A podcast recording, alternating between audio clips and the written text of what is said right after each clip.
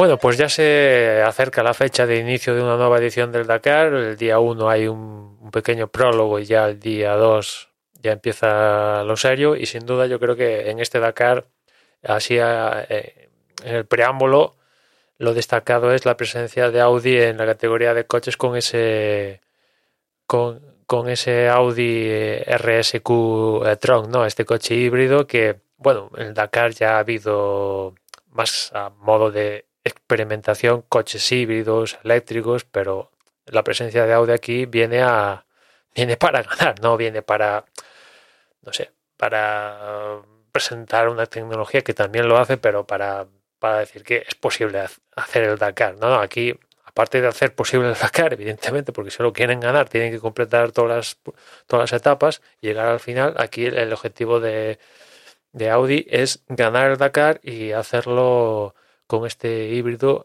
al igual que en su momento lo hicieron con el primer motor diésel en la categoría, si no voy mal aquel aquel Volkswagen Tuareg, ¿no? que ganó en, en África, lo hizo con un motor TDI, si no, si no recuerdo mal. Pues ahora otra marca del grupo Volkswagen viene con un coche híbrido a intentar ganar, que yo creo que tardará más menos, pero lo acabarán ganando, pues que Saudi tiene los medios necesarios y después tiene a pilotos que son de lo mejorcito de, del sector, ¿no? Ya no solo a lo que es pisar el acelerador, sino a la hora de, desarrollar un coche como son Peter Ansel y, Carlos Sainz. O sea, si no lo consiguen este año, pues vendrán el siguiente año y, y, serán harán el coche mejor con el fin de, ganar.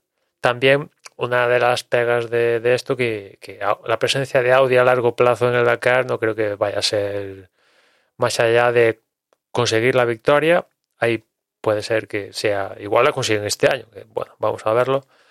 Pero más allá de tenerlos a largo plazo, como por ejemplo está estando a largo plazo Toyota o, Mini o otras marcas que han estado a largo plazo, pues de la misma manera que Volkswagen en su tiempo estuvo lo que estuvo, ganó no sé cuántos años, ganó Volkswagen tres ediciones, una cosa así, y ya y en cinco años o seis años o algo así ya se piró. Pues yo imagino que, con Audi llegue a pasar algo más, ¿no? Que es desarrollar una tecnología, vendérnosla, ganar con esa tecnología, aprovechar que han ganado con esa tecnología, vender con eso y ya recoger los, recoger el proyecto y, e irse a otra historia que le pueda llegar a interesar. Puede ser ese proyecto siguiente la Fórmula 1, pues igual me, me, cuadraría, ¿no?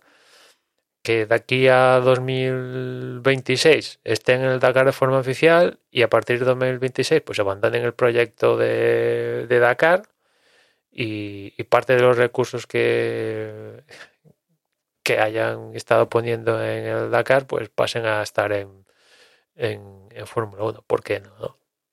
El caso este que, que este Audi RSQ e-tron ya en su momento os comenté, pero recuerdo que bueno, es, es prácticamente un laboratorio andante, ¿no? Porque junta tres motores eléctricos, de los cuales dos de ellos, que son los que están dispuestos en cada eje, son los que de forma efectiva son los que hacen el coche avanzar. Después tiene el, motor derivado de, DTM que forma parte de, lo que suministra la energía, ¿no? No da propulsión, por así decirlo, al coche y tal. Y bueno, después está otro motor eléctrico que se está unido al, al, motor este de gasolina, creo que es, TFSI, el DTM, que se encarga de transformar la energía que viene del motor de gasolina a electricidad y de ahí a las baterías y de las baterías a, los motores en cada eje, que a su vez estos motores de cada eje también sirven para recuperar energía en las frenadas, ¿no? En comparación con la competencia que pueden ser los Toyota, más que nada, pues tiene pros y contras partiendo de la base de que no tengan problemas de fiabilidad y que todo este mejunje de cableado, electrónica y demás historias no de problemas, no de problemas, ¿no?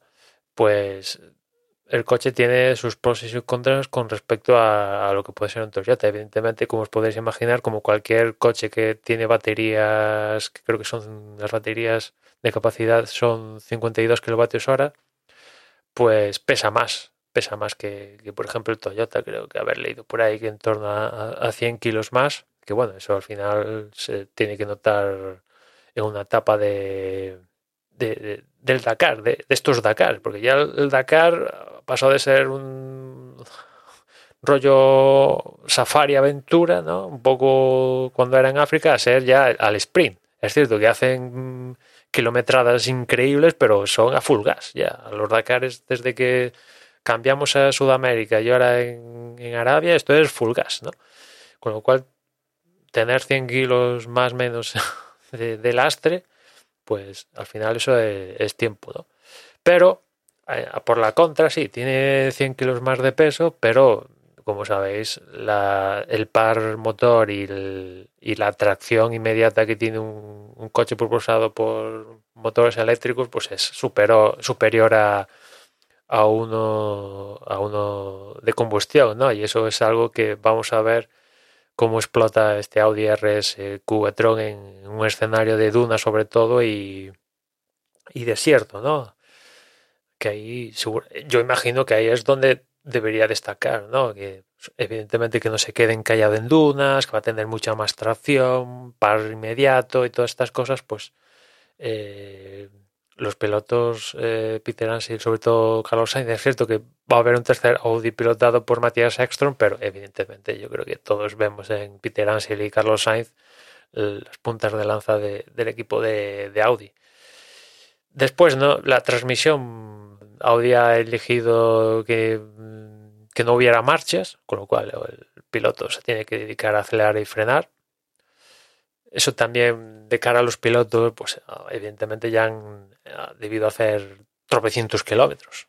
Pero bueno, exige también Carlos Sainz y toda su vida han pilotado cambiando marchas. Pues ahora te tienes que dedicar a acelerar y frenar, que tampoco, tampoco es complicado, ¿no?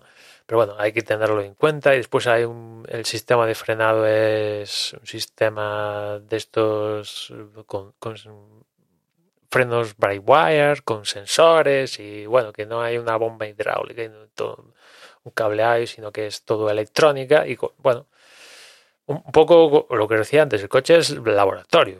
La electrónica es parte fundamental para hacer todo el conjunto este funcionar, ¿no? El software y tal. Y de hecho Audi en el camión de asistencia lleva un ingeniero específico para hacerse cargo, si así fuera necesario, de la electrónica, ¿no?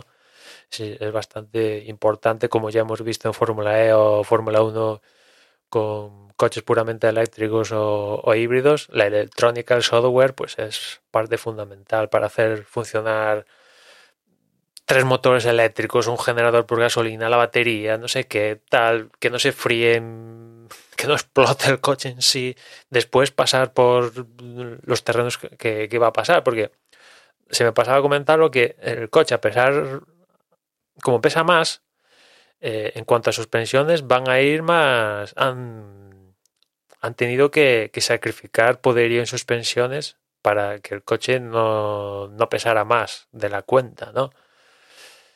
Y claro, vamos a ver si no hay problemas en ese, en ese sentido, porque el Dakar, como tengas, bueno, vas a pasar por terrenos pedregosos de todo, vamos, y las suspensiones son fundamentales y claro, evidentemente han tenido en Audi han tenido que balancear la cosa porque si pusieran lo que suelen llevar de suspensiones el resto de, coches de la categoría, pues el coche igual se iría no sé cuántos kilos más con respecto a la competencia. Y han preferido poner unas suspensiones guays, pero no ultra guays como lleva el resto para que la diferencia de, de en suspensión sea, sea tan sea tan diferencial, ¿no?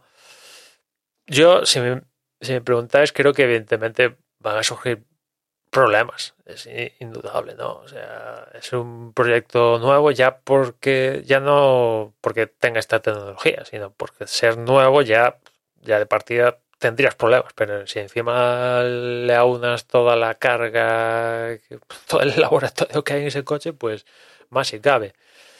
Pero estoy convencido de que si no es este año, pues será el siguiente o el siguiente acabarán ganando porque podería, o sea, hay todos los elementos para acabar consiguiendo el, la victoria con el, con el coche. Tienen los pilotos, tienen el poderío económico, el concepto híbrido para el Dakar va bien, aún la tecnología puramente eléctrica no permite hacer estas, estas machadas de, kilometraje al ritmo que lo hace, con lo cual pues hay que hacerlo mediante híbrido. Pero bueno, el híbrido en la calle, hay coches híbridos y funcionan bien y todo esto, pero claro, no, no se ponen en, en, las situaciones tan radicales como se va a poner este Audi en condiciones ya, ya no solo por velocidad, temperatura, ambiente, ya simplemente el hecho por estar en, en competición les va a costar. En fin, que evidentemente va a ser interesante para los saber cómo resulta la competición con, contra Toyota, Minis, el equipo este donde está Dani Roma y demás historias. Y veremos cómo va la cosa en, coches, ¿no? Que yo creo que yo al menos es donde voy a poner más el, el el foco en coches, porque en motos, pues sí, es cierto que imagino que KTM intentará recuperar el trono perdido con Honda, pero pues ahí, en cuanto a motos, pues tampoco es que haya un cambio de tecnología o algo así tan tan algo diferente como por ejemplo pues está sucediendo en la categoría de las cuatro ruedas ¿no? en fin nada más por hoy. Ya nos escuchamos mañana. Un saludo